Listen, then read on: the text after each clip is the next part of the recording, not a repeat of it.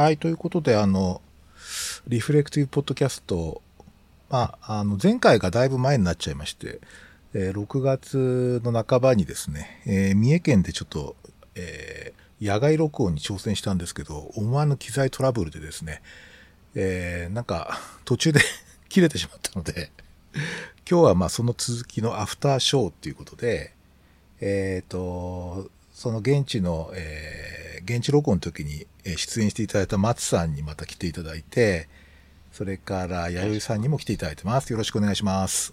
よろしくお願いしおます。願いします。ありがとうございます。ちょっと最初にそういえば、あの、松さん、岡山だったんで、あの、はい水害はいかがでした？えーっとですね、私が住んでる地域の方は、まあ、道路がやられたりとかはあったんですけれども、まあ、大きな被害はなく、特に普段通り今はしております。よかったです。ですうんはい。今回はちょっと南の方が結構大変だったみたいで、みたいだというか大変、大変です。はい。。あれってやっぱりなんか、ちょっと東京にいた時は、あんまりこう、リアルタイムで情報が全然入ってこなくて、なんか、どのくらいの被害になってるのか全然わかんなかったんですけど、なんか、2日ぐらい経ったところで見たら、かなりなんか、岡山、広島あたりすごかったですよね。ぱりなんか、はい。地形のも、地形がやっぱりそういうよろしくないところがやっぱり被害が多かった感じですか？僕もちょっとあんまり詳しくはないんですけれども、河川によってはなんかその住宅の水位よりもともと高いような川があったりとか、あいうのがあった地域もあったとは聞いてますが、僕もちょっとうんその月並みぐらいの情報しかあ。、うんうん。まあでもね、はいあの、無事でよかったです。はい。ちなみに東京は今ね、弥生さんも 苦労してると思いますけど、とてつもない猛暑で、暑いそうで。す。え観測史上初だそうです。そうですね。あの、僕は埼玉なんですけど、住んでるのが、もう40度ですよね。あ10度ですか。あ、何かが間違っている。なんかあのネット上の情報でなるほどと思ったんですけど、あの昔あの仮面ライダーブラック RX っていう シリーズがあったんですけど、つながるですか？はあれでですね、あのクライシスがやった人工太陽作戦っていうのがあってですね、あれ、が、そうそう、実は人工太陽で人々をこう、暑がらせて苦しませるっていうのが実は、そのドラマ設定が38度なんですよ。い。大丈夫ですか？だからその、クライシス帝国の、その人工太陽作戦で狙った目標の38度をはるかに上回ってるっていう、そういうこう、状況に陥ってるわけですよね。ええそうですか。そう聞くと感慨深いですね。感慨深い。さらに。そういう感じですから、ちょっとやっぱり尋常じゃないっていう感じですよね。まあなんとか、まだちょっと、8月も上旬は相当な猛暑らしいから、まあちょっと、あ、そういえば岡山も暑いんですか？暑いですけども、まあニュースで聞くようなその40度とか39度までは少なくとも僕が住んでる地域はなってないですね。ましいでもまあ暑いです。そうですか。はい。そうか。いや、まあちょっとね。コンクリートもそんなないので。うーん、あ、そう言われてみると私の職場もあんまりコンクリートないので、うんえ？そこまででもない感じが。ココンクリートがないとは。あ、ビルが。あないことないんですけれども、あの、結構郊外の方なので、あと大きな木が多いから、そうか、木陰がね。そうなんですよ。木正直、そこまで、ええ、いや、ありがたいことです。いや、確かにこう、なんかちょっとこう、あの、通勤とかこう、出かけるときに、なんか白い壁が隣にずっと続くような道があるんですよ。でもなんかう、ん反射の熱波でもうなんか、焼かれる感じでしたけどね。はいまあ、ちょっとなんとか乗り切りたいですね。えーじゃあ、ちょっと、おこの間の続き、少し記憶を掘り起こしながらですね、はい。ちょっと少し語り合っていきたいと思いますが、まず、そうですね、弥生さんのネタ帳で、えーっと、まあ、この間結構あの、いわゆる精神科関連のはい。集まりが結構あったということで、まあちょっとあ、か、いや、私の周りで、はい。あ周りでね、はい。で、なんかその辺でちょっとこう話題提供みたいなのがあればすげえ嬉しいんでえっ、すけど。と、この前、あの、ちょっとまとめの発表する機会があったんですけれども、あの、一番私たちの業界の中で大きな学会が神戸であって、あの、そこで今年の傾向というか、あの、どんなことが私の業界で話題になったかっていうのを話したときに、うん。一番で、まあ、本当に独断と偏見による考えなんですけれども、あの、某所で発表しました。えっ、と、まずはあの、ICD-11 ができました。ちょっとまだ今日、今日この番組にも間に合わないで、私が予習できてないんですけれども、なんか今度は、あの、前は F02、あ F20 統合失調症とかだったじゃないですか。うん。あれが今度チャプター6とか、うん。全然、ええ見た目が全然違うので、慣れるまで時間がかかるなぁと。でもそ、まだちょっとこれから読み込もうと思っているのと、あと、アディクションが、依存、ギャンブル依存とか、あとゲーム依存が、その ICD の中に出てきたっていうのが、すごく話題になっていて、うん。あの、えっ、と、家庭医の先生方が対象の、あの、講義だったんですけれども、すごいゲーム依存への食いつきが思いのほか良くて、ある程度すごいしてたんですけれども、ちょっと質問にとても答えきれなかったというのが申し訳なかったうんです。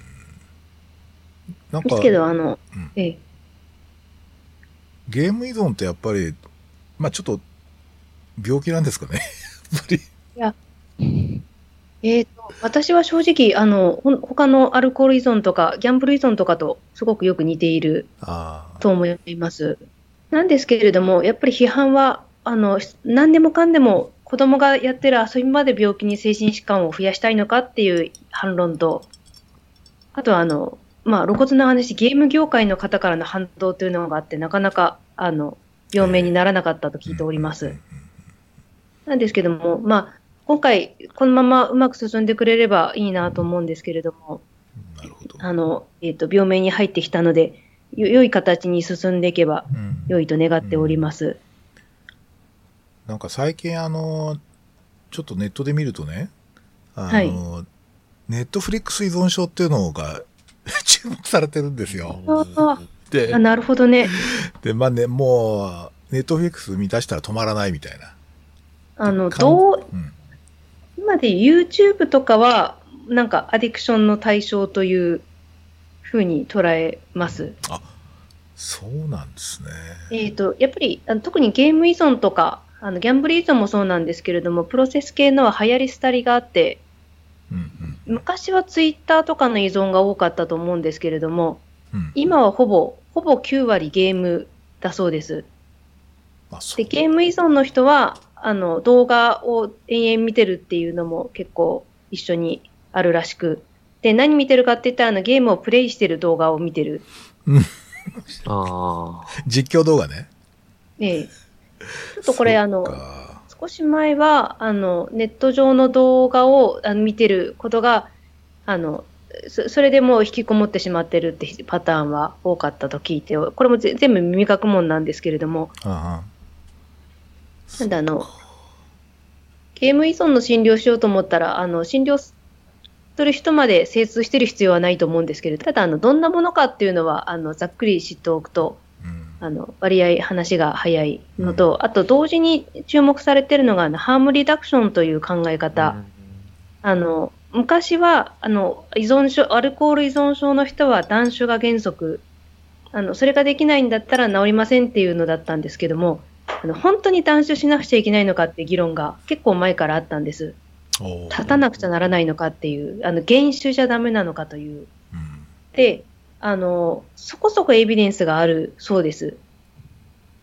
でも、あの、原原則断酒なんですけれども、えっ、と、特定の高齢者の方で、もともと飲酒量が少なかった人は、原酒でもそこそこ効果がある。うんというのは、その、やめさすのが問題じゃなくて、依存症によって起こっている社会的な問題を減らすことの方が治療的な目標なんじゃないかって考えたならば、あの断酒でも原酒、あの、原酒でもどっちでもいいんじゃないか。うん断ギャンブルでも、あの、原ギャンブルでもどっちでもいいんじゃないかっていう、ちょっとまあ哲学的な話になるかもしれないんですけれども、うん。なんか、で、ゲームの場合は、えー、ダンゲームだけど、現インターネットなんですよ。うんうんうんゲームはやめることができても、今時インターネットをやめることはできない。あの、これは糖尿病とか、えー摂食障害を依存症と捉えたならば同じことが言えると思うんです。なるほどね。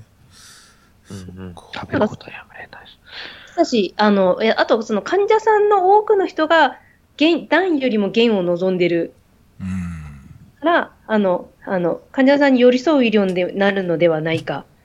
ただし、あの、減でダメだった人は、リダクションでダメだった人は、やっぱり立つしかないという、あの、面持ち、そういう気持ちで診療しないと、あの、結局、なあなあの治療になってしまうので、そういう点ではすごく難しいとは思うんですけれども、なるほどね。いや、難しくないか。あの、この、あの、減を進めるのは、プライマリーケア、あの、ドクターも依存症の治療に入ってほしいっていう願いもあるそうです。あ、そうなんですね。うんあの、まあ、昔僕翻訳した本で、Protocols in Primary Care Geriatrics って本があるんですよ。で、はいこの中に、あの、高齢者のそのアルコール依存をどう捉えるかっていう章があって、まあ、これを書いた人は、えっ、と、カナダのジェリアトリシャンなんですよね。老年科の専門医なんですけど、はい。えーっと、高齢者の場合、その、例えば、若年者のそういうアルコールのアディクションみたいな、こう、なんつうか、例えば AA に通わせたりとかですね、ええ。あの、こう、なんつうかな、こう、本当にこう、アアディクションのこう、インテンシブな治療っていうのは、かえってこう、破滅を招くってか書いてあって、そあの、ー。大きな橋、こう、支えてるゆ柱になってると、むしろ。なので、ええ。その、無理にやめさせるのではなくて、健康障害が出ない程度に、欧米の本ですよね。そうです。うん続けた方がよろしいというふうなことが書いてあったんですよ。なるほど。いや、あの、依存症に対する見方は、日本とアメリカ VS その他の先進国で結構違う。そうです。面白いですね。それは？あの、日本、日本、アメリカは断酒以外ありえないという、うんああの、治療者として断酒や減酒とか受け入れられないって人の割合が、ここの二つの国はすごくよく似てるんだそうです。あ、面白いですね。まあの、ヨーロッパの方では別に減でもいいんじゃないかっていう。うん私、あの、やっぱりお酒に対して妙に寛容なのが日本。うんあの、そ、そこも考えなくちゃいけないと思うんですけど、ヨーロッパで公共の場でお酒を飲んで、あの、みっともないことするっていうのは、あの、非常に致命的な問題なんですが、割と我が国では、いま、未だに寛容されるという点。そうね。若者が酒飲んで騒いでると、がなんとなく甘く見られるみたいな。甘くっていうええいやか、、若者どころかもっと上の人でも。おっさんですか？はい。い もうおっさん酔っ払ってるの見ると腹立つけどね、俺なんか。や、でも、ま、まだまだ、あの、なんだろう。寛容だいいや、だいぶ違うと、その社会的には酒に厳しい反面、その断酒以外ないという、なんで極端なんですね。うん普段は甘いけれども、ひとたび患者になった途端に妙に厳しくなるっていう。あなるほどね。なんで患者になれなきゃいいということで、多分受診する人が自分、あの、少ないのかなっていうふうに。ああの、日本ではその、アルコール依存症の潜在的な患者さんの数はすごく多いはずなんですけれども、計算したら4%だったっけな。すごく少ない量しか実は医療機関につながってないという。じゃあ、あの、アルコール専門の病棟を増やせばいいのかって言ったら、それもちょっと違うと思うし、なるほどね。そういう流れがあるそうですよ面白いですね。なんかゲーム依存っていうのがどうもちょっと引っかかるんですけど、どう例えば、あの、これはちょっと、おそらくすごくこう、なんていうかな、ゲームに命かけてる人がいるじゃないですか。ええで、まあ、例えば、大会出たりとか。で、梅原。そうですね、梅原みたいな。で、ああいう、こう、なんていうかな、まさにこうゲームにこう命かけてやってますみたいな人と、そのアディクションの境目ってどの辺ですかね？えっ、と、これギャンブル依存だったらすごいわかりやすく説明できるんですけれども、うん、うん。あの、負け切り、負け逃げができるかというので、レジャーギャンブラー、楽しんでギャンブルやってる人と、病的ギャンブラーの区別がなされるんだそうです。おーああ、そうか。今日、今日は5万円負けてしまった。じゃあ、今日はこれでやめようじゃなくて、その損失をギャンブルで取り返そうとするという。あで、もっとやれば、あの、きっとこの損失は埋められるに違いないという、すごく矛盾した確信が、あの、あるかないかうんあの、すごくそのギャンブルに対してアンビバレントな気持ちがあるわけですね。あの、あ遊んで楽しんでる気持ちは、あの、最初は両方あるんですけれども、うんうんなんでその、と止まら、コントロール制御の問題というのが現れる。そっか、つまり楽しんで、あの、遊んでる人は、あの、こんなに負けちゃった今日は帰ろうっていう判断が、あの、まあ、誰しもそこは、境界はなかなか難しいものだと思うんですけれども、うん。あとは、あの、なので、ゲームもそうじゃないですかね。あの、えっ、と、特にあの、し思春期の男の子に多いというのがすごく特徴的で、あでゲームの種類も限られるんですよ。あオフラインのドラクエでは皆無だそうです。あ、それは、ああ、そうか、オンラインゲーム、生ね。ハ届け。はい、あ、はい、はい。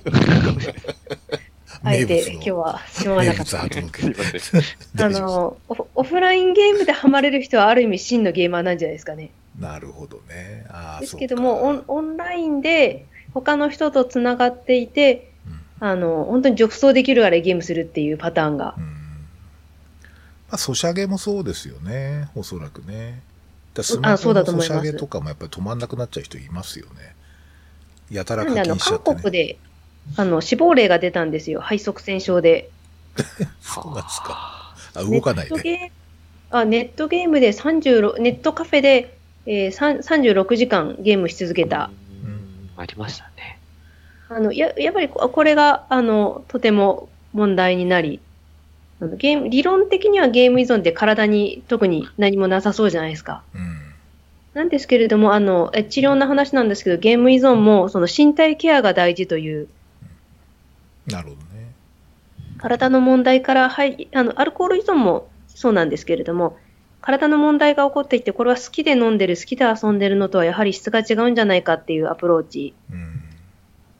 をしつつ、あと、あの、これあの、栗浜の国立、あの、療養所の、あの、樋口進先生という人の受け売りなんですけれども、あの、ゲームをやってること自体否定しないっていうのが面接のポイント。ああ、なるほど。あの、これはこれで、あなたの人生にとって意味のあるプロセスだったけれども、これからは違った、あの、方法、自分を支えてくれるものも必要。というのを、だんだんちょっと、あの、変換していくようなうん。で、そこで、あの、ここんなくだらないものって言ってしまったら、多分そこで治療関係も何も途絶えてしまうので、あの、そこが大事っていうのがすごく私は印象に残っています。なるほどね。そうか。あの、韓国で言うと、韓国ってあの、すごくこう、いわゆる e スポーツってやつがとても、うんうんしあの、流行っ、流行ってるっていうか、すごく進歩していてっていうか、学校もありますもんね。そうですね。それ用の専門学校があるんですね。ゲーマーのための。で、例えばリーグオブレジェンドとか、ああいうその、チーム戦でこう結構賞金マッチとかあるんですけど、まあ、もうほぼプロ、プロとして食っていけるレベルの、こう普及度なので、その e スポーツのエリートっていうのは、その、スポーツ界の、一般のスポーツのエリートと同じような扱いを得てるということになっていて、その辺は日本は遅れを取ってるってことで、日本のゲーマーの人たちはまあ、なんとかそれをこう、ゲームでご飯が食べられるようにしようっていうのを課題に頑張っていますが、やっぱり、まあでもあ、まああれは、まあある種のオフラインかな。あの、ネットゲームなんだけど、対戦型だからね。うん。そうですね。合宿みたいなんして練習してるテレビをええ。見ましたけど、そうですね。すごい、あの、スポコンな感じでどうなんかなとちょっと思いました。なんたか、ひたすら、ひたすらトレーニングみたいな。そうですね。根性いると思いますよ。うんそうですよね。でも、プロの陸上選手は夜中にまで走らないんじゃないかなと思いながら、ちょっと 複雑な思いで見てますある意味自分自身の身体状況が多分 e スタ e スポーツって関係ないですからね。確かにね。その思考面とかが多分問われるのかな。あとゆ指が動くかどうかそう。ですね。操作すごい。うん。で、あの、それこそそのマラソンランナーで摂食障害の女性、特に女性で多いってあるじゃないですか。あはい。あの、聞きますね、よく。実際そのバレリーナで摂食障害が多いっていうのもあるんですけれども、うん。職業的に病と裏返しってところを乗り換えないと、やっぱりスポーツにならないのかなと。なるほど。単なる自分を痛めだ痛めつけるだけの虐待になってしまいかねない、あうんの、アスリートの道ってそういう厳しい面もあるのかなと思うんですよ。そうですね。なんでやっぱりただのオタクじゃできないと思いますよ。うん。あと、ただのゲーム依存症状じゃ e スポーツってあの、そそれでもできちゃうんだったら私スポーツとは名乗れないと思うんですよ。ああ、まっとうですね。確かにその通りだと思いますね。うん。なんで、だけど、あの、引きこもってて、なんかすごく自分に自信のない人がそういうスポーツ目指して自立、自活していくっていううんあり方はありだと思います。うん。あの正直それが収入に直結するかは置いといても、うんあの、チャレンジしてみようっていう人は応援したいなとは思うんですけれども。日本の格ゲーのトッププロとかはやっぱりかなり人格的にも私は優れた人が多いと思いますね。まあ、梅原もそうだ、時戸とか、時戸とかね。なんかいろいろいるんですけど、ストリートファイター系のええ格闘ゲームにこう、なんていうか、命かけてる人たちっていうのはかなりフィロソファー、哲学者ですね。多分普通の、うん。あの、格闘ゲーム、格闘と同じ、近くなってきてるんですいやそれに近いと思いねま。すよ。うん。なるほどね。ちょっとゲームの話になっちゃったけど、他にあの、関連学会の、じゃないや、精神医学系の、今ちょっと依存症の話だったんですけど、あ、個人的に興味があったのが、あの、AI とロボットああ。この話です。ね。これは精神科の世界でもかなり話題になってるんですか、いや、そうでもないと思うんですが、うんですけど、あの、内科と同じように精神科も乗り遅れてはならないという気持ちで聞いてました。なるほど。ど、どんな感じのことが話題になるんですか？えーと、まず AI の場合だったら、あの、私一番印象深かったのが、あの、例えば、私の話してるのを録音して即座に文字に起こして、その文字を解析することは今技術的には可能じゃないですか。うん。エヴァノートの検索みたいな。そう、そうですね、なんかあの、なんだろう、よ読み、書い、あ、そうか、音声と文字化、で、その文字の分析ですね。で、それによって、うんあの、それによって、例えば、右縁とか、あるいは連合士官とか、ああるいは、あの、その、精神科の症候学的なものは AI に教え込めれば、教え込んだら、おそらくは、あの、私たちがかつて、うんあの、熟練した、あの、精神科医ができた技っていうのが、おそらくす瞬時に AI はできるようになる。うんで、それは確かに理論的にはありだなと思うんですよ。あの、今自分の使ってるデバイスを考えてみても。なんで、あの、うかうかしてはいられない。うんあと、あの、えっ、と、携帯とかにもある顔認識で、えっ、と、喜怒哀楽は、あの、数量化して測れるんだそうですあのシリとかね、アップルの、あとアマゾンの、えっ、と、なんだっけ、エコー、アマゾンエコーだったエかな。コーですね。あの辺はもう最近、あの、単分説じゃなくて、結構、あの、本体の方ではもう相当語り自体を認識できるって言われているので、そうですよえね。ーで、しかもその、シリなんかは、全部こう、一回向こうへ送られてるんですよね。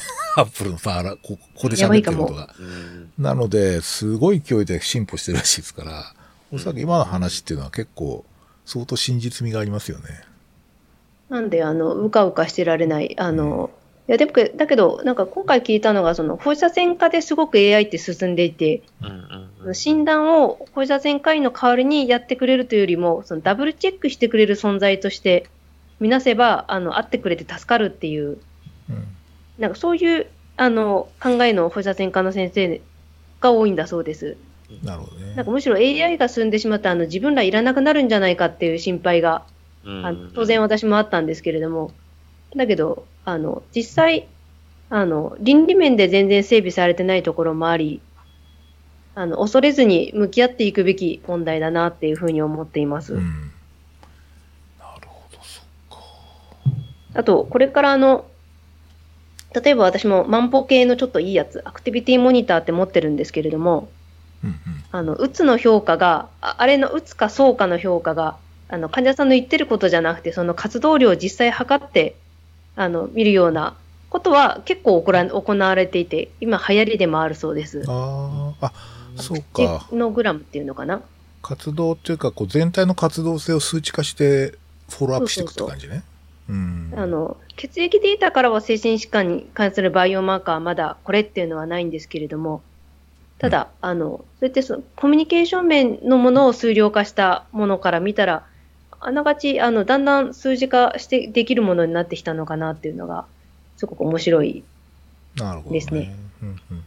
なんかパーキンソンとかのあのスマートハウスみたいなのもできてるみたいなの聞いたことがあります。うんえスマートハウスって何ですか？あそのう動きを感知させてど、どこの時のその時間にどういう状態なのか、薬のオンオフとかじゃないですけど、ああ、つまり、あ、の、症状が強く出るときがどこかっていうこと。なんかそういうのが計測できるような、なんかおお家みたいなのをデザインしてるみたいなのを、へえ。なんかテレビかなんかで、はい。家じゃなくても何か体に一箇所つけたら腕時計みたいな。多分そういうのがもっとできやすくなるのかなって、すごいなと思いました。いや確かにこう、そういうこう、なんつうかな、あの、なんだっけ、ZOZO タウンで ZOZO スーツってあるんですよね。なんですかなんかねそれ、あの、見ました。なんかこう、もじもじくんみたいなスーツを着ると、そこにこう、センサーがついていて、で、体のありとあらゆる部分を計測できるっていう、スマホで。で、それで完全に体にぴったりのオーダースーツが格安で送られてくるっていうシステムがあって、結構ああいうこう、なんつうかな、モーションアクターみたいな人たちがこういたわけじゃないですか、昔。例えばファイナルファンタジーとかで。でええ、あれがものすごく進歩していて、こう動き自体をこうモニタリングするっていうのはもうほぼ相当完成した技術なんですよね。だからおそらく運動性のそういう不随運動みたいな疾患に関してはうんうんうんかなり応用効くんだじゃないかなというふうには思いますよね。学会で聞いたんですかね？学会で聞いた気がしました。IT の話で。ああ、そうなんですか。えーちょっとすいません、確認できませんが。うんうんそうですね。なんかその辺はすごい、なんかテクノロジーとのね、こう、意外なこう、融合っていうのはありますよね。確かに。うんうんそうですか。と、あの、ロボットを精神医療に応用のところでは、うんあの、今のところ、あの、ASD の自閉症スペクトラム症の子供さんへのアプローチっていうのが一番有望そうというのが分かったんですが、あの、まさに広角機動隊の世界。なので、あの、演者の先生にこの漫画、この映画、ああの、アニメとか見ましたかってことを勧めて帰ってきました。え、なんか立ちコマみたいな、立ちコマみたいな感じ？コマっていうかね、あの、元子さんみたいな、あの、戦えないけど。擬態擬態？体あの、えーっとね、あの、ふあの、アンドロイドの不計算。あ、はいはいはいはいはい。あ、わかりますよ。えー、あの、サイボーグではなく、人間ベースじゃなくて、はいはいはいはい。あの、ほ、ほぼ人間なんですけれども、あれは、のうん。脳だけああの、いろん、コピーされてるってやつですよね。うんうんあの、詳細はそうですね。うん。うんうんじゃなくて、あの、不計算の、あの、あれは最初から機械なんじゃなかったでした不っけ？計算ってあの、なんかキーボード叩いたりする人？あの、二人ぐらいいて並んでて。あの、同じ顔でああ、はいはい、わかりました。いる、あの、事務的 あれはな、ロボットですよ。あの、タッチ Android コマに論理エラーを起こされ、起こされて、なんかしゃがみ込ませされたりする。あはいはいはいはい、わかります。性能の差で、あの、であああいう感じの、あの、うなずく傾聴アンドロイドみたいなのは見ました。それ、面白いで。いやーでも、あのーあの、語り出したら結構、あこういつ、いつ応用されるのかなっていうのはあるんですけれども、なんかでも、正直その、やっぱり人ならざるものの、あの、なんかこの不気味さっていうか、ああの、しっかり、だただその、自閉症スペクトラム症の人はその、脳の機能の問題もあって、生身の人よりもロボットのぐらいの、あの、なんだろう、バリエーションのなさ、表情の、そのくらいの方が安心するので、最初は、あの、ロボットで練習した方が、リハビリテーション的には良いんじゃないかっていうような内容だ、骨子だったんですけれども、なんかでも、あの、私、感覚的に見たらちょっと慣れるまで時間かかるなってうんいう、アンドロイドの女性のロボットなんですが、結構デザイン重要ですよね。確かに。あの、美しい女性です。ああ。かも、あの、なんだろう、特に何か突っ込みどころがない。うん。なんか、小説の中で、何かどこか欠点があるからそれが魅力的に見えるっていう描写がなんかで見たのを覚えてるんですけれども、ああ、そうだなっていうふうに思いました。なんかかなりこうディストピアっぽいですね。なんかこう、デあィストピアっぽい世界だな。いやでも、なんかこう、フィクションの世界がどんどん現実化していく恐ろしうんい、いや、そこを恐ろしいと思ってはダメなんだと、なんか、ある演者の先生が、あの、日本、あの、相棒のおお葬式ってあるらしいんですよ。あの、ロボットの。はいはいはいはい。あとは昔から日本ではあの石にあのしめ縄を貼ったり、命なきものを神と命あるものとして見なしてた国じゃないかっていうのがすごい説得力ありました。まあ確かにそうかもしれないと。いや、確かにね、あの、ちょっと私がこう診療している患者さんで、まあ単身生活のお年寄りがいるんですけど、はい。で、まあなんかこう、あの、ちょっと多弁なんですよね。それで、まあ、あんまり話し相手がいないっていう感じだったんですけど、で、ある時ね、いや、最近どうですか？ちゃんと喋ってますか？喋ってるわよ、先生。つってですね。へえ、友達？とかって言ったら、相棒よって言って。ああ。で その、相棒はすごい、その人に語らせるとすごい気が休まるって言ってました。あの、語りかけると。だからぐ、実際のコミュニケーションってことは人間相手じゃなくても、実はかなりこうなんか充実感はある可能性があって、あと、えーっと、あの、パロって知ってます？認知症ロボットって言われてる。あの、えっとね、昔とゴマち、ゴマちゃんみたいな、あの、ん少年足部に出てくるゴマちゃんみたいな。AI なんですよ。はい。で、それがこう認知症の人といろいろこうやり取りができるってことで、実はその色、どの形式、形態が一番こう認知症の人が安心するかと、実はね、コロッとした丸い感じの形態なんですよね。そ それ私も安心しますよ。その、だから、なんか、あ R2D2 じゃないけど、なんかああいうココロッとした感じの、あの、あと、なんだっけ、あの。ガンダムに出てくる、なんだっけ、あの、パパロじゃねえハロですねパロ、ハロハロハロ、ハロ。ハロって結構普遍的な人気があるじゃないですか、あれ。ガンダムの。で、ああいう形態ってなんか、ああいう形態の AI ってなんかすげえ人を安心させるとこあるみたいで、なんかそういう研究やってる人いましたよ。だから人間とかそのアンドロイド的な顔よりもずっとそのコロッと丸い物体の方が、あの、話し相手としてはすごく安心するっていうのがありましたね。へえ。まあ、そのあたりはすごい、あの、ちょっと期待してますけどね、僕はね。その、本当に相棒がいるのよ、相棒がって言った時の、そのおばあさんの顔が忘れられないです、私。うんそんなにいいのか、みたいな感じでしたね。ええそうですね。なるほど、なるほど。ちなみに、あれですかね、ちょっと、まあ、脱線どんどんしてていいんですけど、あの、松さんっていうとなんかこう、ゲームっていうイメージが あるんですけど、はい。先ほどからそのゲームの話が出てきたんですが、はい。あの、なんかやっぱりこう、今もおやりになってるんですかっていうか。そうですね。あの、あらかた最新のハードは取り揃えておりまして、今日たまたま本当に朝にその栗浜の樋口先生が出られた、そのゲーム依存のラジオを聞きながら通勤したんですけれども、なんかざっと10項目ぐらいの基準を言われてまして、一応スクリーニングだと僕陽性にはかかるようなそうなのか。ちょっとメモとか取れてないんですけれども。ただ、あの、今村先生、あはいはい、えっと、弥生さんがおっしゃってたようにですね、えっと、やっぱオンラインでないことが、まあ、僕にはあるので、まあ、どこかでやっぱ終わりがあるので、うん。どちらかというと、買ったら早く終わらせるように頑張るっていう感じで、あ先々週買ったゲームをなんとか、とりあえずクリアしたみたいな。あ。うん。正直先生が、あの、そんな、まだ手ぬるい感じがしますね。そうですか。手手ぬるいというのは、なんか、まだまだまだ、あそうの、ですね。依存への道は。そうですね。オンラインとか、ちょっとやっぱり僕はあの古いみんなで集まって桃鉄とかやってた世代なので、やっぱり集まってやった方が楽しいなっていうのはあるので、そその時点で、あの、なんか違います。はい。なんかそれが、あの、なんか大丈夫そうな範囲なところで話をされてたので、ちょっと安心しました。最近はなんかこう、松さん的に評価が高いゲームっていうのはどういうのがあるんですか？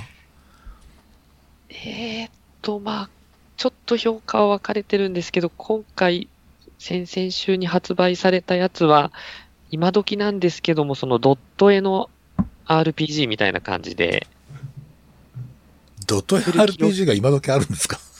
が最近出ましてですね、あ、そうですか。内容はまあ賛否あるんですけど、でも、ああ、なんかこんなんでいいんだよなって思いながら、うん楽しんで、それは、あれですか、プラットフォームは何ですか？えっと、スイッチですね。あスイッチで？スイッチで、スクエアエニックスあが、そうなんですね。はい、出した作品なんですけども。そうか。RPG なんですか？あ、そうです、そうです。はい。主人公が8人いるというやつなんですけど。ですか。僕もあのただもうゲームボーイの初代のあの4人ゲームボーイの時やったけどな。うんうんうん。あ、すいません。どうぞどうぞ。でも全員、全員仲間にすることなく終わらせることにししました。ちょっとあの、理想の最最終的なところに行けなくなるらしいんですけど、ちょっともう破綻してはいけないので、ちゃんと制限をかけて。なるほど。まあでも RPG はどっちかっていうと、いよほどのやり込みでもない限りなんか、まあ終わりますよね。そうなんです。うん。僕とかやっぱりちょっとね、僕あんまりこう意識的にゲームやらないようにしてるんですよ。で、それはなんでかっていうと、あの、まあ明らかに止まんなくなるんですよね。うんで、一時期ちょっとやばいなと思ったのは、マインクラフトってあるじゃないですか。はあ、されてたんです。あーそれで、まあ樋口先生よく例に挙げます。あれね、何何も目的がないので、ある意味。うんうんで、ね、止まん、なんとか、やめるところがないんですよね、実は。で、ただ、非常にこう、あの、なんていうか、奥が深くできていて、ええなんかこう、日課になりそうな感じのゲームなんですよ。その、なんていうか、じゃあここの2時間はマインクラフトやってみたいな。うんあれはね、危険ですね。ああれ子供がハマったらや、やばい感じがしましたよ、確かに。結構やってますね。やってますよ。ね。はい。あのくらいのゲームじゃないとゲーム依存になれないと。あの、樋口先生の受け売りですけども、ポケモン GO の依存症者はほぼ皆無。まあ、うんわかりますね。あの、うん面白くないんだそうです。うんその、依存になれるほど。うんうんうんうん。まあ、コレクト要素の方は強い感じうん。ですね、あれは。なるほど。コレクターか。まあでも昔でも。流れるのとうんうん。ゲームのその面白さ、奥の深さが、その依存になれるほどのものかどうかという。だけど、逆に考えたら、その、そこまでハマれるゲームに出会えること自体は悪いことじゃないんですよね。そうですね。人生を助けてくれると思う。そうそう。いやね、僕ね、やっぱ、あの、好きなものがね、見つかるっていうのは幸せだと思いますよ。うんうんあの、結局、やりたいことが好きなものって見つけるのってみんな見つけられるわけじゃないと思っていて、まあそういう点でこう、あの、なんかゲームが好きっていう子供を僕は一概にはやっぱり、いや、好きなもん見つかってよかったねって感じですけどね。だから確かにマインクラフトにもう没入しちゃって、もう毎日そのことしか考えてないって、ちょっと好きっていうレベルを超えてる感じは確かにあって、まあ確か弥生さんがおっしゃってるようなさアディクションのなんか匂いが確かにしてきますよね。うん。私、あの、なんか漫画の話をすべきなんですけれども、えーっと、えーっと、藤沢周平、ほう。違ったか小説小説ですね、それは。小説の、あの、隠し剣鬼の爪っていうのが入ってる短編集の中で、アルコール依存症者に出てくる小説があるんですよ。うん。そうなんですね。読んだことはありますが、覚えてないです。あの、ななんとか剣千鳥。あのか、心から感動しました。あの依存とは何かというのが、あの、な、あの、武士の話なんですけれども、あの、アルコール依存症の、あの、用心棒、あの、剣術が結構できる人がいるんですね。ですけど、依存、酒飲んだら本当何もできないので、あの、よどあのほんとことん酔っ払ってしまうので、みんな、あの、ちょっと一段下に見てる。そこそこ業績あったんですけども、いや、酒飲みだからっていうことで、あの、下に見られていて、で、ああるその暗殺の仕事を、あの、命じられるんですけれども、命じた方も、まあ、こいつが死んだんだったら別にいいだろうというぐらい大事にされてない人材なんですが、うん。あの、自分の家族が巻き、あの、妹が巻き込まれたことで、あの、じこの仕事はやろうと決意するんですが、あの、上司に言われるままに酒を断つんですね。うんそしたら、あの、離脱の新戦新戦が起こってしまって、剣をとても握れないので、その、剣士がどう決断するかっていう話です。えー、で、どうするんですか？やっぱり酒を飲んで新鮮を止めるとかですか？飲みますね。ああの、約束、いくつも約束を破ってるんですよ。あ。あの、上司と、あの、上司や家族ともう飲まないっていう約束も破る。けれども、だけれども目的、でもそれで目的は達成しますが、多分酔いは冷めない。うん。その、酔った世界、飲んでる世界じゃないともう生きていけないっていう。ですけれども、なんかそのこ行動が責められるものなのかなっていうのが、すごく、うんあの、いバチッとこう、体現止めのように終わる小説なんですけれども、なるほど、なるほど。なんかあの、い非常にその、あの、依存って、まあ、でも医療者はこうなっちゃいけないと思うんですよ。あんまり哲学的、文学的なところにのめり込んでも、そそれは治療にならないし、まあ、共に語ったり、生きたりすることも大事だと思うんですけれども、だけれども、やっぱり、ちょっとその、文学的には私すごくその話が好きで、時々人にも紹介するんですけれども、うんだけど、やっぱり私たちは哲学者だったり文学者ではないわけだから、ちゃんとその症状の面を見て、なんかその人の苦痛を減らせる何かがあるのかどうかっていうのを見て、依存の問題に関しては接するべきだと思うんです。うんなんか依存は良くないって、何でもヒステリックにあの止めたり、やめさせようとするのじゃなくて、まあそうしなくちゃいけない時もあるとは思うんですけれども、うんうんうん。なんか今、ウィキペディア見てるんですけど、これはまあ、短編小説なんですね。そうです。で、ただ、ウィキペディアにはアルコールのこととか酒のことは一切書いてないです。マジっすか？見つからないですね。全然書いてないですね。あ、隠し剣鬼の爪は違いますよ。もんね。その中の一つです。あそうなんですね。あ、この鬼の中の爪はそういう話じゃないです。ねあれは、あの、隠し技が何かっていう、そうですよね。なんかこれ見ると。あの、そうなんだ。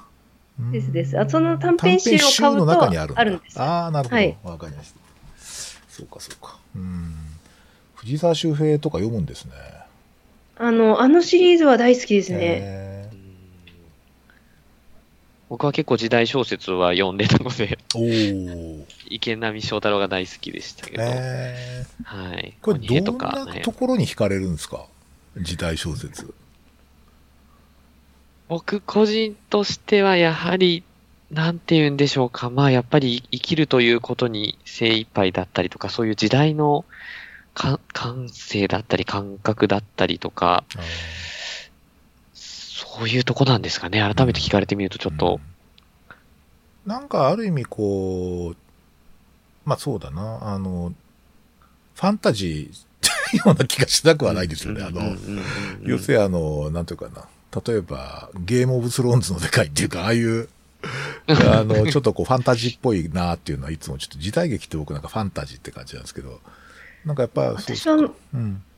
むしろ、あの、特に、あの、隠し剣の話とかは、その、は、は組織で生きる人の悲哀みたいなのがうん。よく描かれているので、ああ、そうか。才能があるだけでも、あの、すぐにおごってしまったら誰も相手にされない、落ちぶれてしまったりとか、あ努力しても住んでのところで、あの、自分よりは大して努力してない人に奪われてしまったりとか、なんか、うん時代は変わっても同じような、あの、感じで私たち生きてるっていう、確かに確かに。なんかあの、北海道出身なので、やっぱりあの、歴史あるものにすごく憧れるところはあるんですよ。なるほど。特にあの、日本の歴史って実際あの、あの、本州に来てみて、あの、習った歴史がここであったっていうのに、ちょっと感動を覚えた。うん。で、あの、県庁のそばにお城ってあるじゃないですか。そうなんですか。なんかね、ああれすごいびっくりしたんですよ。あ、そうなんだと思って。お城の中に県庁が入ってるところとか、福井とか確かそんな感じ。ええそうなんだ。いや、今でもややっぱり歴史って続いてんだなと思って。うん。そうか。まあ、そこですかね。あの、特に私、ほ本当に好きな歴史小説と言えるのかどうか、あの、司馬遼太郎が昔から大好きうん。なんかねなのは、あの、小説なんだが、歴史書、歴史そのものなのかよくわからないという境地になっているところが、まあ、芝史観って言ってね、ええ こう、芝歴史学みたいな感じですよね。なんか、あのくらい突き詰めてる感がいいっすようね。ん、なるほど。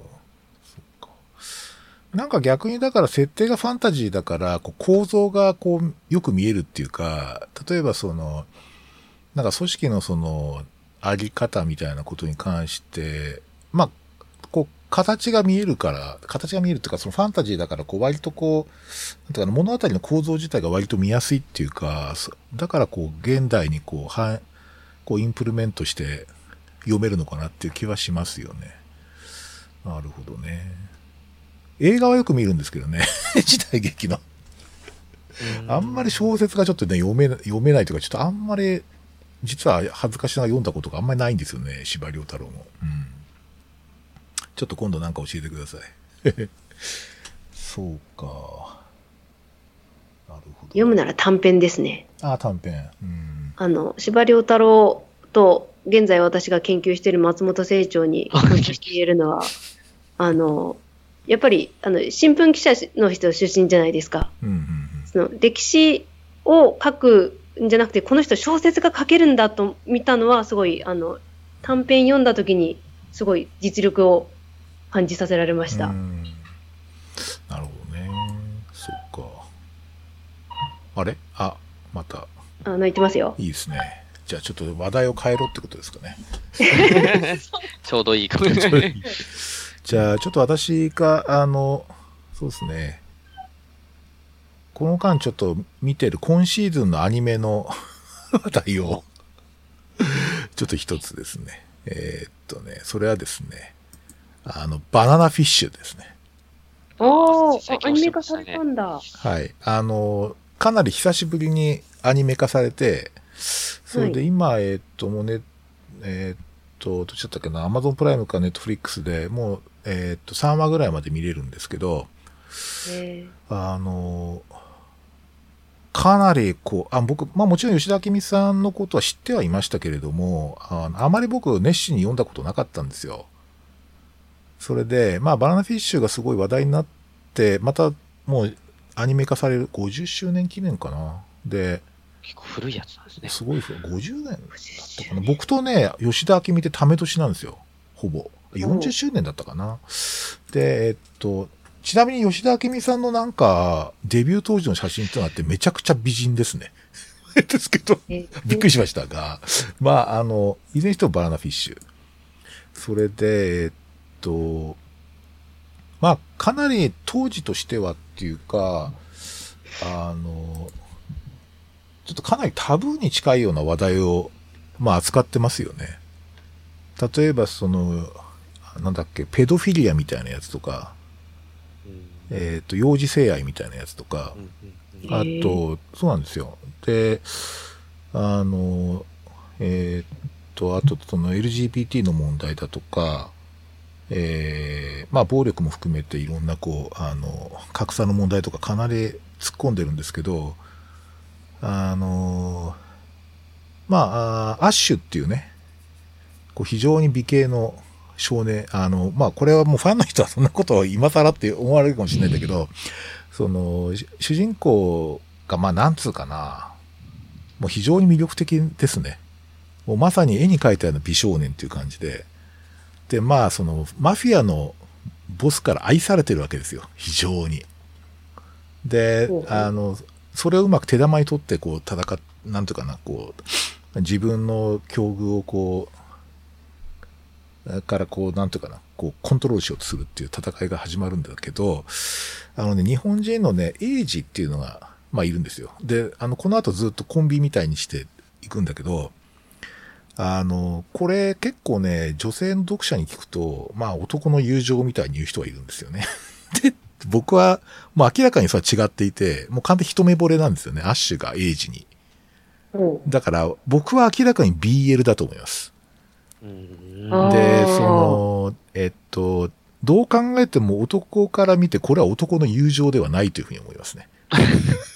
これはね、友情は全然違う。これじゃないでしょって感じなんですよ。ただおそらくそのテーマって、その後の作品にもいろいろ出てくるみたいなんだけど、まあその、まあ、B、BL かどうかはまあ別にしてですね、非常にこうあのね、人間関係ってどうあるべきかとか、親子関係ってどうあるべきかっていうか、親子関係って何なんだとかね。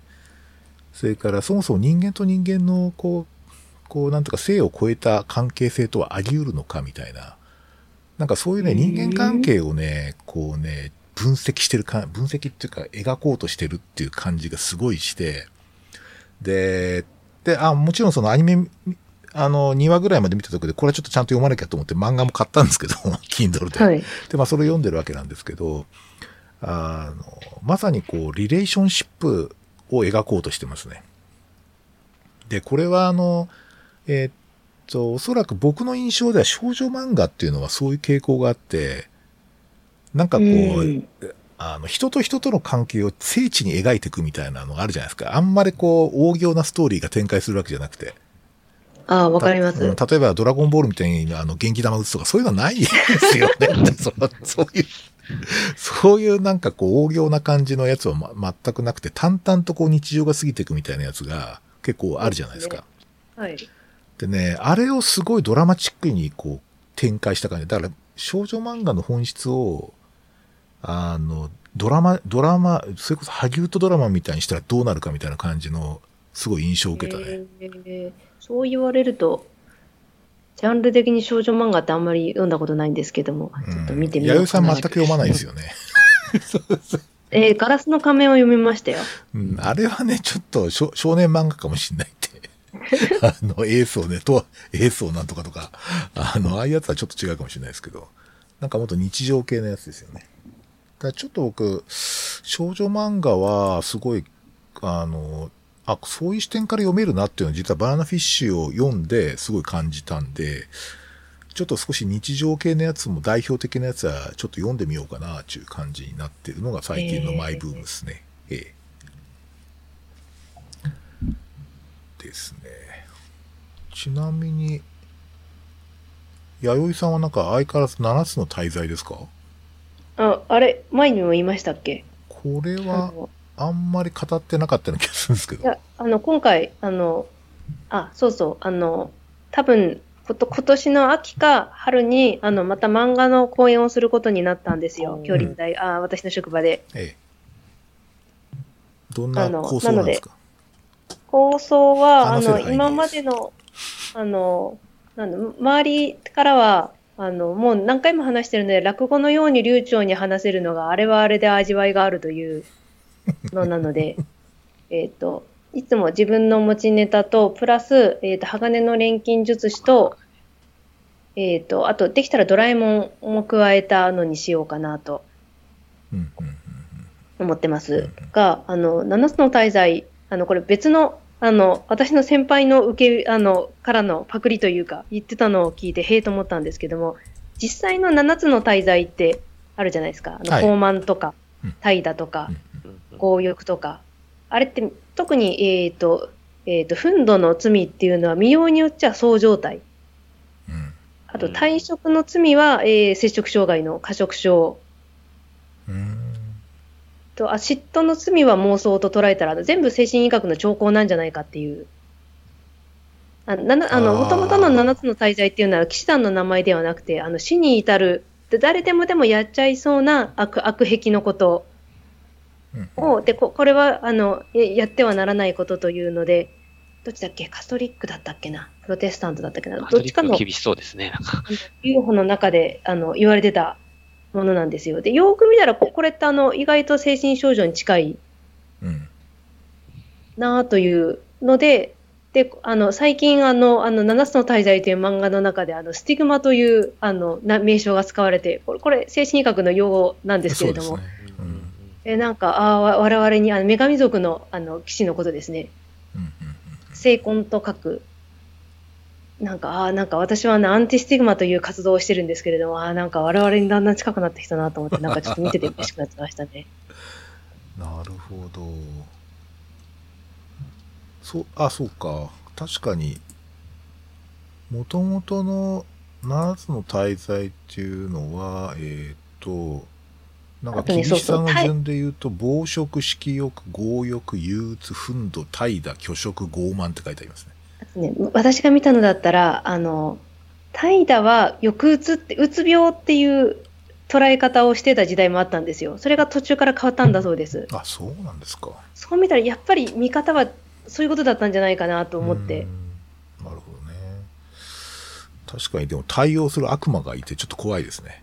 これ見ると。そうそうそう。あと、象徴、ななんか、なんかそ、その、ななんだろう、そのキャラクター化する感じも何なんだろうなと思ったりもします。なるほどな。あの、最近の漫画の中では、あの、七つの大罪の作品の中では全然違った、あの、解釈で、うんそしてあの、鋼の錬金術師の中では、7つのこの滞在を取り除いた人間が完璧になれるんではないかという、なるほどね。実際はちょっとその解釈は、あの、うん異論は作品の中でも出てくるんですけれども、なんかそそうやって読み解いてみたら、あの2つの作品ちょっといろんな見方ができるかなと。うんちなみに鋼の錬金術師は、あの、今流行りのアクセプタントコミットメントセラピーのすごくあの理念と似てるというのが私の説です。うんあの、専門用語で言うと、弥生さんのあの漫画のこう考察ってあのテマティック批評ってやつなんですよね。テマティック？テーマ批評っていう。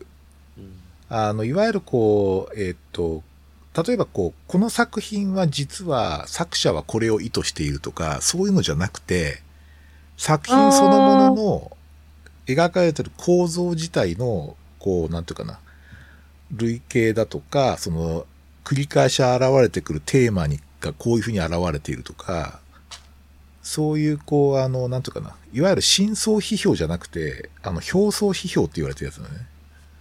テマティックあ、そうなんですか？そうなんですよ。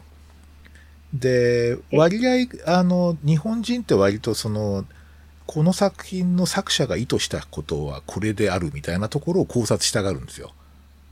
つまりはい作品から離れちゃうわけ。例えば、シン・ゴジラを見たときに、庵野秀明が言いたかったことはこれだっていうのは好きなんですよ。あ、あの、あ、知ってます。あの、なのであえて外したんですよ。ええそれはね、非常にあの、それでね、講演する人って結構珍しいですよ。あの、新しいと思います。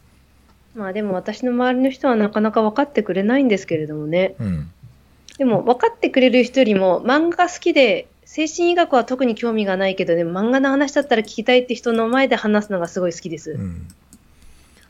なんかちょっと難しいかもしれないけどって、あの、来てくれる若い人とか、あの、時々中学生の人とか、あの、わざわざ足を運んでくれることも。あ、そうなの？それ嬉しいじゃん。嬉しいですねご、やっぱり。すげえ嬉しいじゃん、それ。あの、なるべくわかるようにはあの、絵がたくさんあるんで多うん分大丈夫なんですけれども、うんうんあの、ちなみに私あの、あの、私がやってるのは、あの、病石学という、そもそもその、こ病、心の病というのは創造性の元だったのではないかっていう学問なんだそうです。なんでそのうんうん。えー天才と言われる人の、えー、と病について考察することで、その源を探る学問という、あの精神こえー、と精神病理学っていうのの一分派なんですけれども、うん。そこでよく漫画の研究ってあるんですが、ほぼほぼほぼ9割、その作者がどうどういう心理状態でこういう作品作ったのかという、ほ他のあの芸術の作品に関してもそうなんですけれども、うん。ですけどあの、私にアドバイスしてくれた人は、やっぱりあの例えば、ワンピースとかだったら、あの世界中であのものすごいおびただしい量の作品が消費されていて、うん。でそれはその作者が好きだから買ってんじゃなくて、主人公が好きだから買ってるのであり、あのこれだけ大勢の人に消費されるあの登場人物だったら、あるある意味人格を持ってる人として見なしてもいいんじゃないかっていうあのアドバイスをくれた人がいたので、うんでそれに倣ってあの自分のこの技法でやってます。うんあの割とそういうタイプの人ってもちろんこれあの精神学科の評価じゃなあのなんとかな批評じゃなくてその、えーまあ、美学的なというかなあの美学の領域の先生の批評ああの美学の領域からの批評でそういうこうテマティック批評みたいなのやってるのが石岡義治さんっていいんですよ。石岡義。治さんっていう。で、ええこの人はもう、なんていうかな、まさにこう、なんつうか、あの、人間離れした教養の持ち主でですね、アニメから映画から古典芸術から、もうありとあらゆるものをこう、知っていて、で、面白いのはその作品ごと、全然時代も違うし、その文化も違うんだけど、実は同じテーマ系を扱っていて、その共通項がこのようになっているとかっていうような分析をしていくんですよね。おそれはすごい。はい。石岡義治さんって人ですけど、ちょっと本ニコ動でも活動してる人ですあ、ね。出てますね。もうすごいですよ。とにかく、あの、なんか一応さ、あの、最強の自宅警備員って自分で言ってます。何ですか？史上最強の自宅警備員って自分のこと言ってる。なんか、親、親、あ、なんかお、なんかご両親の介護かなんかしてんのかな？家で。一一人で独身なんですけど、だからひたすらその文化をあの注入しているという方ですね。あの私非常に注目してるんですけど、まあ、ちょっとそれをなんとなく思い出しました。あでもちょっと、あの、今度はちょっと気合を入れてええぜひ。研究するので、もう、もうないかなと思ってたら、また機会を与えられたので、これを大事にしようと素思晴らしいですね。っています。そうですね。あとは、ネタ的には、うん。うん。なんか、松さんと前回ちょっとね、読書の話でね、あの、なんか途中で切れちゃったんですけど、なんかこう、最近なんか読んだ本で、えらい印象に残ってたっていうので、何かこう、子育てとかをちょっと考えましたみたいなそうでし話たね。があったのですがあれって何でしたっけ？僕が読んだのは遊びが学びに欠かせないわけという本だったと思うんです。あ、はい、はい。だが、それが、なんでそんな話をし、ちょっと忘れちゃった。ちょっとあの時はフレッシュだったんですけど、うんすいません。わかりました。ちょっと今回ちょっと調べてみましょう。うん。あ、これか。なるほど、なるほど。自立した学びを育てるという。そうでですすね学びは区域ではない自由な遊びこそ子供の学びの大きな翼になることを人類史に遡って解き明かすっていうなんか。まあありがとうございます。すいません。僕も、いますね。うんこれあれですね、訳してるのが吉田慎一郎さんですね。この人結構ゆああの、新書ですごい、あの、えっ、となんか、学学び方とかその教え方みたいな、大人のための学び方みたいな本がたくさん名著が出てる人ですね。会議の仕方とか。ああ、そうなんですね。なるほど、なるほど。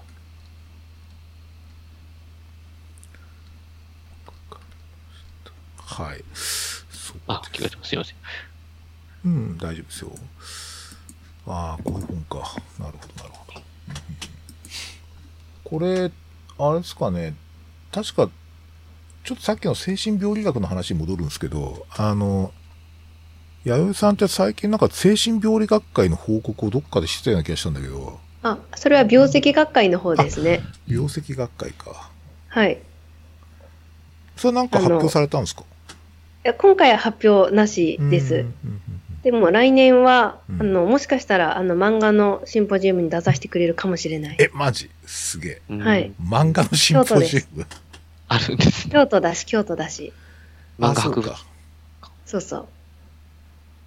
え、聖火台ですか？聖火台ですかっていうか漫画ミュージアムありますけど。あ、ミュージアム。ええあの、一緒に行きたいと思いあ、ついでに行きたいと思いああ、ます。いいですね。そうか、いいな。なかなかあのうん、病石学会自体、いろいろ考えさせられる、うんあ、の、メジャーな分野ではあるんですけども、ちょっとこれ私が言ってたんじゃないんですけれども、割合その、リリタイアした人の趣味で研究するっていうイメージが強くて、会員の平均平均年齢も高い 趣味で。んですよ。あの、わ割合その位置づけ的には、だって一見、例えばその、ゴッホが何の病気だったかとかって、実際の診療に直結するとはちょっと想像しにくいじゃないですか。面白いけれども。うんうん。だけど、それもちょっと変わって、そのまそういう流れでは良くないという、実際その私たちの生活にもっと役立つような学問にしていかなくてはっていう思いなのか、あの、今回主催がですね、い言ってもいいと思うんですけど、慶応大学だったんですよ。はい。あの、えっ、と、一応理事なのかな？あの、理事の持ち回りで大会が開かれてて、時々文系の大学で開かれることもあったんですけれども、うん。あえて今回あの、普段その診療やあの治療のための研究している大学が主催っていうことがどうどうなるんだろうと思ってすごく興味があってええ。行ったんですけど、ええあの面白かったです、実際。えーなんかやっぱりあれですか、こう、病石学ってどっちかっていうと、こう、著名人とかの、こう、研究っていうイメージがあそうですあの、ごいあるんですけど。ま、漫画はいあのかなり異端。特にあの、ま、ざ漫画家じゃなくて、漫画のキャラクターやってる時点でなんか、何こいつみたいな感じだと思います。いや最初のここの発表は、あの、ブラックジャックだったんですけれども、だからおそらく手塚治虫の病石学っては存在し得ると思うんですけど、あの、あの何回も質問されます、それブラッは。クジャックの病石学ってどういうことっすかっていうことでしょ？はい。あの、なんで前段階でいつも説明してます。あの、うん自分の、あの、いや、そこはあの、研究のアプローチとして。それね、めちゃくちゃ面白いんですよ。その、なんとかこう作品自体の描析学だから、はい。で、これ作品論というか、その、えーっと、例えば作者と、作者が作った作品っていうのの関係どう捉えるかっていう。逆はいにその作品が作者を作ってんじゃないかっていう考え方もあるわけじゃないですか。はい。で作品ってなんか作者の内面からこう、ブワーっと出てきた作者のなんか繁栄そのものではなくて、むしろなんかこう、機械なものがこう生み出されて、ええそれで、それ、その作品自体にこう作者が影響されちゃうっていうのは結構物書きやってると絶対そういうのあるじゃない？俺こんなの書いたっけみたいな。そう。で、あの、その構造からすると作品自体を病跡学的に分析するっていうのは僕かなり王道だと思いますよ、僕。はい。うん。なんかそんなこと説明すると分かってくれるんですか？大体大丈夫です。大丈夫？ああ、すごいな。と思います。あでですけど、あの、これ、特に私の職場では、私の上司は、あの、年齢的に非常に常識的な人なので、あの、漫画のような低俗なものをを公開講座でするのかと、あの、結構マジレスされました、最初は。あの、笑ってましたけど。まあ、もっともだなと思いつつ、でも、やっぱり、最初の時にすごい集客だったんですよ。あ、うん、うん。あの、全然ここの職場に来たばっかりだったんですけれども、やっぱり、ま、あの、関心高いんだなと。うんなんで、だでも関心高いってことは、それは多くの人とつながれるってことじゃないですか。なんか、やっぱりその、橋渡しみたいなことを、この学問の中に求めてる面もあって、うん。あの、精神医学の話ってなったらちょっと引いちゃう人も、その漫画を通してってなったら、そりゃ聞いてもいいかなってう。いうんのは、ある意味、うん。あの、偏見や、あの、いろ、いろんな壁を減らす意味もあるんじゃないかなと思ってやってるんですけれども。あの、まあちょっと、えーと見バレの関係であんまりあの詳しくは言えないんですけど、あの、まあうちの親族がまあ漫画家なわけですよ。それで、えーっと、なんていうかな、もうフォロワーの数も多いし、その、なんていうかな、ファン、ファンのこう、からのこう、熱烈なこう、なんつうの、手紙とかさ、レースとか、ええがある、あるし、ツイッターだとまあ、4万人から5万人フォロワーがいるんですよね。で、一回その、つぶやくとそれこそ、リツイートで5000とか6000とかななったりするのかな？ハボか、ハボが。だから凄まじい影響力なんですよね。漫画家って。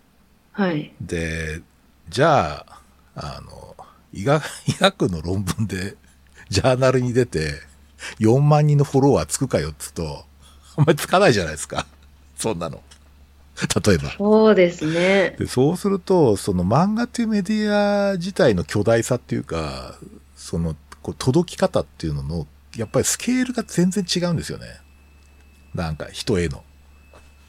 だからそういう点で言うと、その、なんでそれだけ届くのかっていうこと自体がすごい僕は興味があって、その漫画という形式ね。うん、それはすごいそれは。漫画がアートだからで、医学よりもアートは上位にあるわけだから、なるほど。ある意味自明の結果なのかなと。だすごい面白いんですけど、例えば、その学習漫画ってあるじゃないですか。例えばほら、漫画で解説するホニャララみたいな。あ全然面白くええないでしょ。あんまり、ええま、全然面白くない。あれはアートではない。ですよね。なんか、あの、やたらこう、漫画でわかるプログラミング言語とかさ。なんかそういうの、あれは全然漫画っていうメディア自体の本質は一切捉えてないので、その漫画って二通りあって、漫画を軽蔑する人って大抵そうなんですよ。あなんかその、大して勉強してない初初学者や子供でも分かるように噛み砕いたものっていう、あ、ああ、なるほど。なんか、あとはその風刺目的のものですね。うん。でもあの、漫画ってツールはもっといろいろんな表現もできて、あの芸術的な表現もできるものだと思うんですけれども、そそこの可能性をあの知らない人はあの、うん低俗なものってみ見てもまあ仕方ないのも多いなと思います。そうですね。まあやっぱり例えばこうディテールで言うとこう線へのこだわりっていうか、例えばその顔顔を表現するときのこう線がどういうタッチでそのどういうふうにこう流れていくのかみたいなのを一発でまあ画力がわかるって言ってますね。へえ。で、そのくらいやっぱりで、最近はその、電子化っていうかデジタルで書いてる人多いんですけど、ええ。あの、iPad が確かね、タッチ面とね、その液晶の、ええあの、がすごく薄く貼られてて、最高に書けるんだそうですけど、ええあの、ほぼその昔でいうペンと同じタッチのものが完璧に書けるようになったっていうふうに言っていて。あの、ますますこう画力がはっきり見えてきてるみたいですね。で、あの、そういうディテールっていうか、作りのディテールってあんまりその、あの、漫画で読むほにゃららみたいなのしか見たイメージしかない人と、おそらく全然ピンとこないと思うんですよ。最近でも気合入ってるって聞きますけどね。まあ、ああ、そうですか。前私、石ノ森章太郎監修の日本の歴史は見たことが、ああの、日本の文学か。ああの中でやっぱり群を抜いて水木しげる詩がすごかったです。あ、あ、そうですか。あの独自の解釈入れてて、あの、ちょっと子供に読ませられないようなウルトラ下ネタだったんですけれどもあの、でも、いや、この人すごいと思いました。うんまあ、巨匠ですね。なんか、なんだ、普通普通の平凡なつまんない話になってるのが、うん。なんでこの人だけこんな生き生きしてるんだろうっていうのは、その同じモチーフで見たら、やっぱり差は、うん、あの、格段に出ますね。なるほどね。そうか。そうそう。なんで、ま、漫画の、ねえ。ななでも、あの、他のメディアももちろんすごい好きなんですけれども、うん小説も読むし、だけど、あの、あとゲームは、あの、あの、マスさんと同じように私もすごいのめり込む方なんですよ。まあ、そうですよね。決して、決してお二人のことを責められないので。だから、あの、ある程度やっぱり距離を置けるのが漫画だから研究にしてるのかなと。うん。だ なんかあの、ゲームでちょっと思い出しちゃったんだけど、最近こう旗で見ててっていうか、そのうちの親族をやってて、これすげえなって思ったのはあの、えっ、とね、えっ、と、スイッチ版のね、ゼルダの伝説ですね。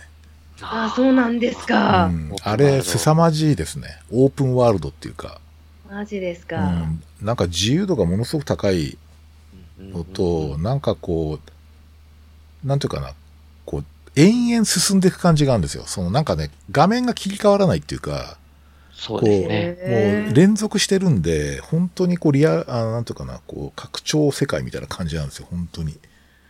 あれ、もし VR でやったらすごいなと思うんですけど、おそらくそうなるんじゃないかと思うけど、まあ、あれがスイッチの確かキラーコンテンツですよね、確か。ええ。そうですねう。ん。はいや、あれがあるから欲しかったです。え、やってんの？いやいや、あの、ゼルダが、でも、その今、今やったら、あの、なんだろう、職場クビになります。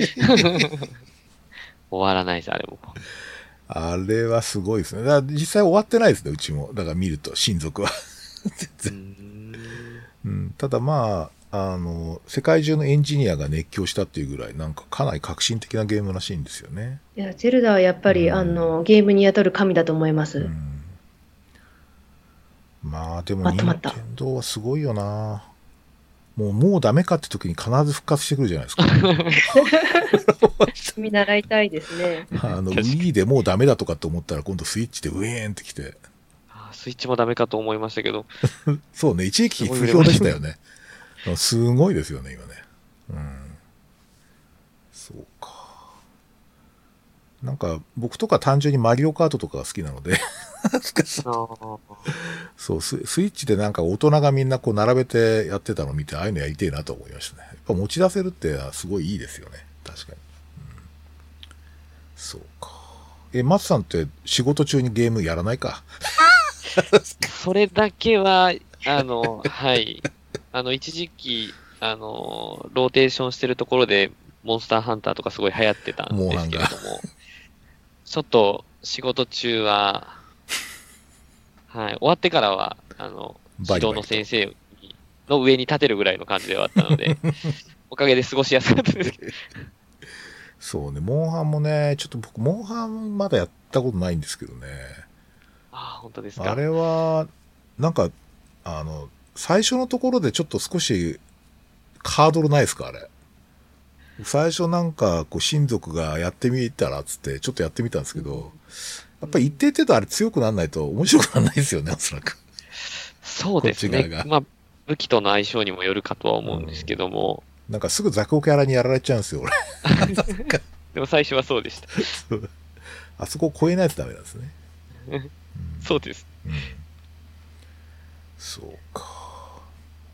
まあでも VR はすごい僕興味あって、まああんまり長時間つけられないらしいんですけど、最近オキュラス GO っていうですね、あの、あ2万円台かな、あのかなりいいやつが出て、ちょっとまだ品薄でなかなか手に入らないらしいんですけど、ちょっとやってみたいと思いますね。うん、非常に面白いです映画もありましたもんね。あ、そうですね。あの、実際ネットフリックスとかをオキュラス GO で見れるらしいんですよ。なんかかなりの大画面になるっていう話で。非常にこれ楽しみですけどね。えー、と思って気づいたらもう1時間15分も喋ってるんですよね。はい。ほぼゲームと漫画の話は。そうですね。もうなんかあんまりねなんか深まったっていうよりもなんか非常に狭い範囲の話でなんか 収束してしまいそうなんですけど。確かに。なんか他にちょっとこれ言っときたいっていうようなことありますかね？あ、いいですね。いいとうちの鳩が。今度私漫画のこと書いた記事が、あの、某業界誌に載ります。あ、そうなんですか。はい。え前、親分が書いたやつです。あれか。あの、はいおすすめ漫画。はい。あー。あれね。あれ、あの、某新聞ですよね。業界誌最大の。そうです。この業界最大の新聞。あの、確かに夏の特集でおすすめの漫画あったんですよ。あ、今年はじゃあ、弥生さんが登場と。意外なものを取り上げたんですか？いや、あの、結局普通な感じで、うーん。あの、ナルトと、あ、ハガレンと、あと私の好きな、あの、ネウロですね。あ、ネウロね。なああ。はい。るほど、そうか。ちょっと、あの、散在させた、あの、3作。あの、ハガハガレンと特にネウロがすごいんですけれども、面白いと、あの、プレゼンをして何人かに全開外遊させるという、なるほど。散在の3部作。うんうん。そうか。まあでも確かにね、そうか。僕前、何年か前に書いた時に、なんかハンターハンターかなんかを書いたんですよ。ハンターハンターとか言って。見ました。そしたらあれあの2ちゃんで炎上してましたね。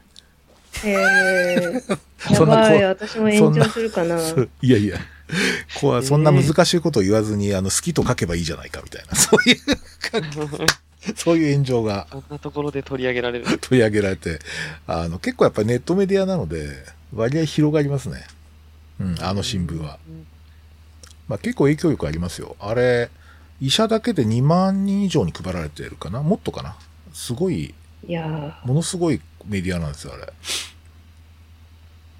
だから漫画に詳しいお医者さんになっちゃうという。うんー。ええなんか職場の人に相談しないで書いてしまったので、ああ、いや、今のだってセレクション全然問題ないじゃないですか。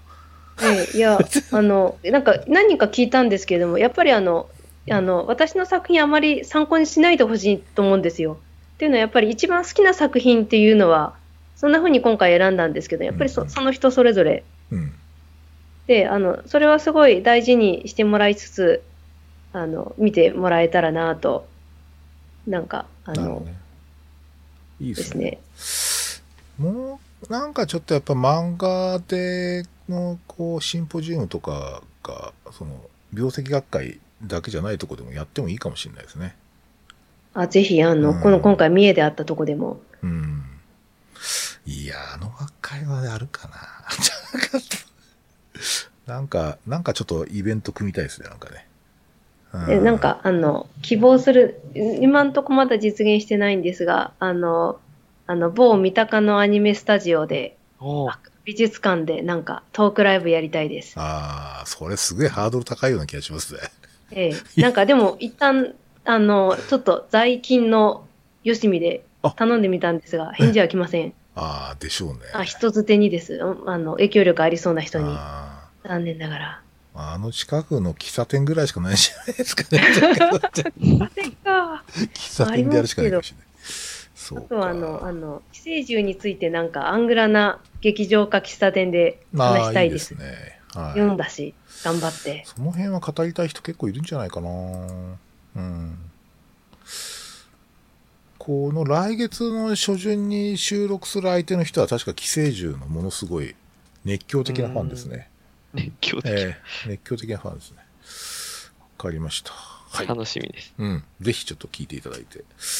えーっと、そしたらですね、結構、70分 超えたので、そろそろ、この辺りかなというふうに思いますが、よろしいでしょうか？はい。コミュニティの話が。これ、あ、コミュニティの話が、あーどうしようかな。コミュニティの話したい気がするが、あ、いや、いいんですよ。あの、と、いやこの次やるか。ふと、ふと思い出してそうだ本来はそれをやろうって話だったんですね。うん。失礼しそういえばちょっと夏、夏の暑さでグダグダになりましたが、ちょっとぜひ次回は、ちょっとコミュニティの話をししたいなと思います。はい。まあ、今日は夏の漫画アディクション特集ということですね。えー、なんすか？まあちょっとこの辺りって感じですかね。次回またちょっと近いうちに、あの、コミュニティにテーマを絞って少しお話をしたいなと思います。はい。じゃあ皆さん、あの、暑さに負けずに、そうですね。えーなんとか乗り切りましょます。はい。あはい。う。はい。じゃあどうもありがとうございました。りがとうございましありがとうごた。ざいましたはまたよろしくお願いします。失礼します。はい。失礼します。